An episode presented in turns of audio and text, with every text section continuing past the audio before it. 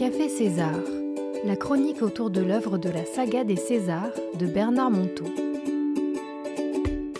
Bonjour à tous et à toutes, bienvenue sur le 93.6. Vous êtes sur Radio Bulle, votre radio de la jeunesse. Merci de votre fidélité. Myriam Besson avec vous pour vous présenter un nouveau numéro de Café César. Café César, notre petit moment d'enchantement où j'invite mes invités en studio et vous aussi, mes auditeurs, à découvrir une histoire du vieux sage César, héros des romans de Bernard Monteau, et à échanger sur ce qu'elle nous a inspiré. Ils sont présents en studio avec moi. Je salue Bruno. Bonjour Bruno. Bonsoir tout le monde. Delphine. Bonsoir. Et Alice. Bonsoir. Que vous, et vous les connaissez déjà tous les trois. Parce qu'ils ont déjà tous participé à cette émission. Alors nous allons donc découvrir l'histoire du jour qui s'appelle L'art de la question. On écoute la belle voix d'Alice. Il arriva qu'un jour, Jacques se trouva fort dépourvu devant les assauts répétés de la vie. Tout, vraiment tout, allait de mal en pis. C'était une de ces périodes où tout s'y met pour vous harceler nerveusement. Les robinets avec leur goutte à goutte, la chasse d'eau des WC qui fuit, jusqu'à votre ami d'enfance qui vous balance soudain tout ce qu'il a sur le cœur depuis 20 ans. Dans un quotidien devenu soudain si étrange, Jacques n'en pouvait plus. Bien sûr, il avait appelé César à son secours. César le conseillait S spiritualité, comme il aimait à s'appeler lui-même. Mais le vieil homme avait fait le sourd, et Jacques ne comprenait pas ce désintérêt soudain pour ses problèmes.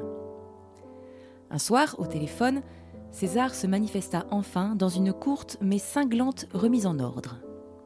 Sais-tu, mon vieux Lire le menu, ce n'est pas manger le repas. Eh bien, c'est la même chose pour la vie intérieure. On peut parler sans cesse d'un chemin de transformation et ne l'avoir jamais commencé. Tout commence dans les questions qu'il faut se poser et les questions à ne pas se poser. Jacques se sentit abandonné par César. Comment en était-il arrivé là? Mille questions tournaient dans sa tête. Il décida de noter avec soin toutes ses souffrances en les formulant le mieux possible, et en préparation de sa visite à César, il les hiérarchisa.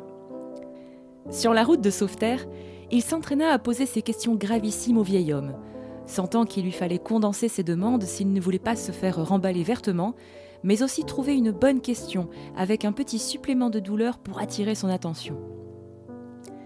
Jacques en était à se demander si César n'allait pas éclater de rire devant ses efforts ridicules quand il s'aperçut qu'il était arrivé. Il sortit de la voiture, tel un automate, affairé à trouver de toute urgence une vraie bonne question à poser. César était là, sur le pas de sa porte, un sourire d'indulgence aux lèvres. Alors, mon Jacques, quel nuage t'emmène cette fois-ci? Jacques se mit à bredouiller ses questions, chacune euh, contredite par celle qui suivait.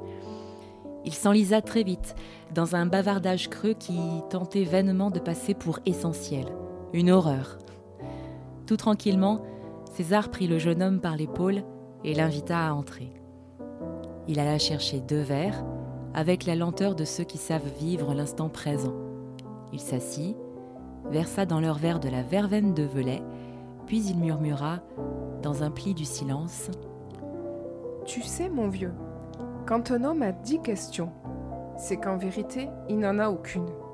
Car pour en avoir une, une vraie, c'est tout un art.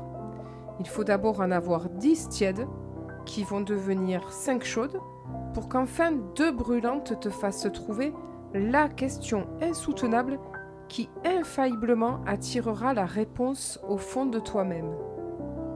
Là, à sa table, aidé de quelques verres de verveine, César conduisit Jacques jusqu'au bord de la zone rouge où les questions sont si sincères qu'elles attirent infailliblement la réponse, comme une évidence. Enfin, très satisfait du voyage, le vieil homme ajouta Tu sais, mon Jacques, celui qui connaît l'art de la vraie question n'a besoin de personne pour répondre à ces questions. Car au fond de chacun de nous sommeille ce qui pourrait répondre sans concession, si on lui pose la bonne question. Alors, mes invités du jour, et vous aussi les auditeurs, vous qui avez écouté cette histoire, vous avez peut-être été touchés par un passage et si vous avez peut-être envie de réagir. Donc moi, je donne la parole en studio à mes invités qui souhaitent commencer. Allez, d'accord, pourquoi pas. Euh, oui, donc la question classique, ce serait peut-être qui suis-je? Où vais-je? Comment vais-je? Hmm. Après, ça peut changer peut-être selon les périodes de la vie selon les objectifs qu'on s'est fixés. Ou... Voilà, c'est vrai que c'est un sujet, euh, un vaste sujet, parce que souvent, souvent on, cherche les réponses, mais euh, peut-être que pour avoir la bonne réponse, il faudrait déjà chercher les, bonnes mhm. questions. Et oui, ça, ça, peut être un art de chercher les bonnes questions pour trouver les bonnes réponses et aller mieux sur son chemin, mm. tout simplement. Peut-être que je peux faire une petite parenthèse pour situer qui est César. Pour toi, Bruno, qui peut-être ne sait pas euh, que César est inspiré de Gita Malas. Gita Malas, c'est l'auteur du livre Dialogue avec l'ange. Et donc, elle a appris à Bernard Monteau comment elle, elle mettait en pratique euh, l'art de poser une question à son, on va dire, son conseiller secret, à son inspiration, à son intuition. Je, crois que ça s'appelle euh, cet art s'appelle la, la, maïotique, je crois, un comme ça. Et c'est euh, Socrate ou Platon, je ne me rappelle plus. Socrate. Socrate qui hmm. disait que chacun a, les réponses à l'intérieur de lui. Hmm. Donc euh, il suffisait pour lui, Socrate, de euh, poser la bonne question pour que la personne elle-même trouve la bonne réponse. Hmm. Delphine, peut-être? Oui, ben je, rejoins un peu le propos de, Bruno à l'art de la question. La questiologie, effectivement, c'est une façon de, de, se connaître, en fait, et euh, d'aller vers soi-même. Et, euh, et, de faire le nettoyage. Et ce que j'ai apprécié dans le texte, là, c'est justement comment nettoyer. Ben, il y a deux conseils qui sont donnés. Le silence, déjà quand on fait silence ou quand on arrête de s'agiter ou de faire diversion ou d'aller vers euh, une diversité euh, euh, sonore voilà, ou visuelle. Ou... Eh bien déjà là, tout se calme et dans ce silence, peut-être déjà on peut se nettoyer de, de, de du Calimero qui est en nous et qui est en Jacques parce qu'il se sent petit Calimero là complètement accablé par tout ce qui lui arrive. Et déjà un premier nettoyage, voilà, le silence, euh, pour faire un pas de côté et de se dire bon bah c'est pas si grave que ça finalement. Et la deuxième chose, bah, effectivement, c'est l'art de la question, la questiologie. Finalement, c'est peut-être pas tant ni la réponse, ni la question, quoi qu'elle soit intéressante. Je pense qu'elle est intéressante parce qu'au moment où on la formule, l'émotion sort. Hmm. Et quand l'émotion sort, on a la clé. Très juste. Tu as envie de réagir, Alice? Oh, je suis tout à fait. Euh, enfin, ça me parle très fort, en tout cas, ce que tu dis.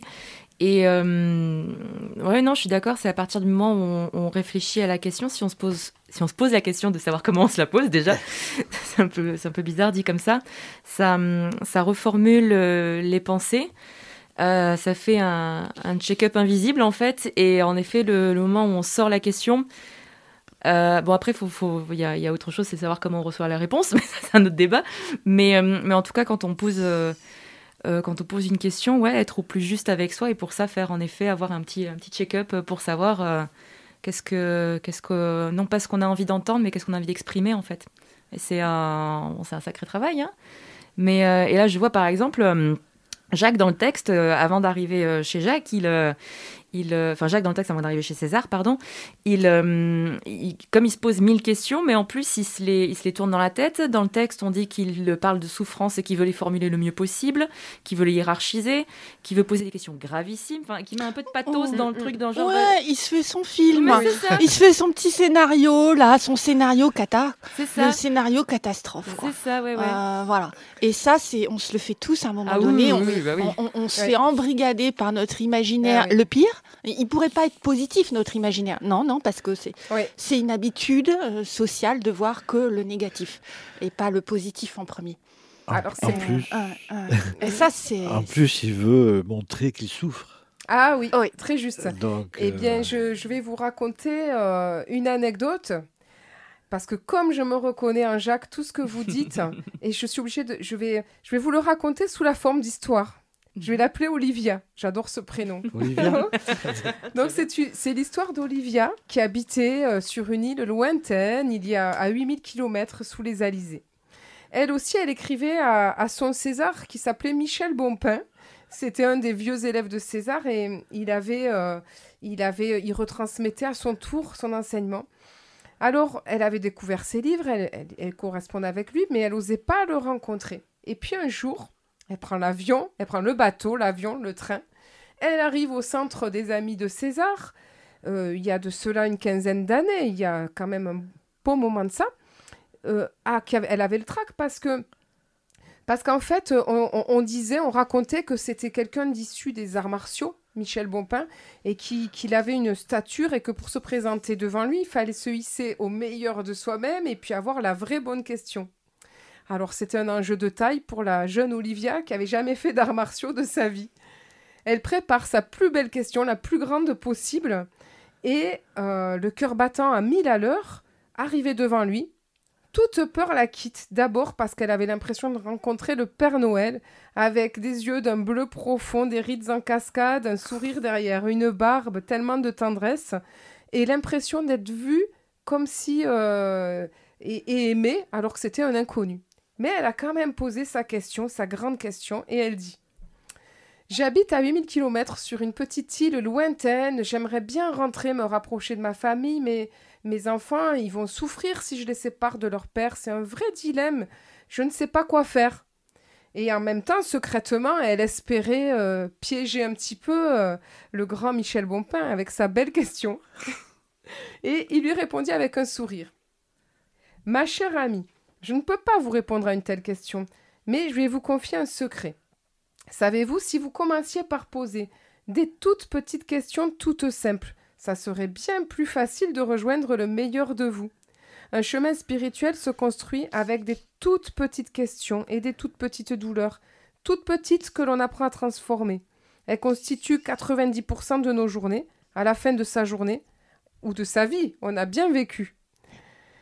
Et Olivia de répondre Oui, mais pour Michel Bompin, il faut une grande question.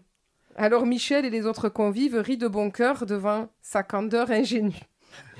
Et il rajouta N'oubliez pas, mon ami, commencez par soigner vos toutes petites douleurs. Elles sont précieuses. Apprenez à parler à la petite fille qui court encore au fond de vous.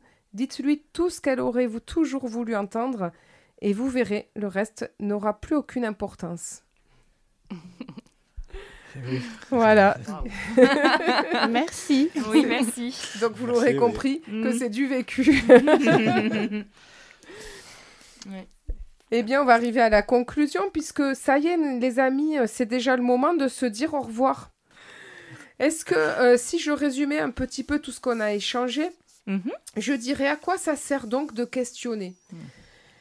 Et si ceux qui questionnaient étaient précieux aux yeux de la vie, plus que ceux qui savent tout? Ça serait aussi euh, un moyen de commencer à prendre sa vie en main. Questionner, c'est aussi peut-être un moyen de ne jamais être seul. Et quoi qu'il en soit, c'est toujours la sincérité du questionneur qui attire les réponses vraies. Voilà, est-ce que vous avez quelque chose à rajouter? Euh, Oui. Euh, Il nous reste deux minutes. D'accord. Les fameuses. oui, pendant que tu lisais la conclusion, je me disais, bah, tiens, on a oublié de parler du questionnement des enfants pourquoi c'est rouge, pourquoi c'est vert, pourquoi c'est froid, pourquoi c'est chaud, pourquoi tu pars, pourquoi tu reviens, euh, pourquoi tu fais ci, pourquoi tu fais ça? Et euh, c'est, alors sur le coup, ça peut être agaçant pour les parents, mais en fait, euh, vu de l'extérieur, c'est très joli, je trouve. Mm. Oui, et on devrait se souvenir que la curiosité, c'est le meilleur moyen de connaître, de se connaître. Et pourquoi on cesse de se poser des questions à un moment donné, quoi. C'est euh, alors que quand on est petit, on sait très bien le faire tout naturellement. Eh oui. Ah, c'est vrai. Et des questions qui parfois sont super intelligentes en plus. Oui. Elles sont belles les questions des enfants. Donc moralité, il ne faut jamais arrêter de se poser des questions. Oui. Alors, euh, je voulais quand même euh, faire une petite parenthèse pour dire que Patricia Monto, l'épouse de Bernard Monto, elle qui a connu Guita, elle a une manière d'accompagner dans, les questions qui, est absolument fabuleuse. Et elle disait que quand on liste ces questions, il n'y a pas de questions bêtes. toutes les questions. Et en plus, quand on liste les questions, même qui nous paraissent les plus bêtes, on lâche la tête et on lâche l'intelligence. Et ça permet de se rapprocher des questions du cœur. Eh bien, ça y est, les amis, c'est déjà le moment de se dire au revoir.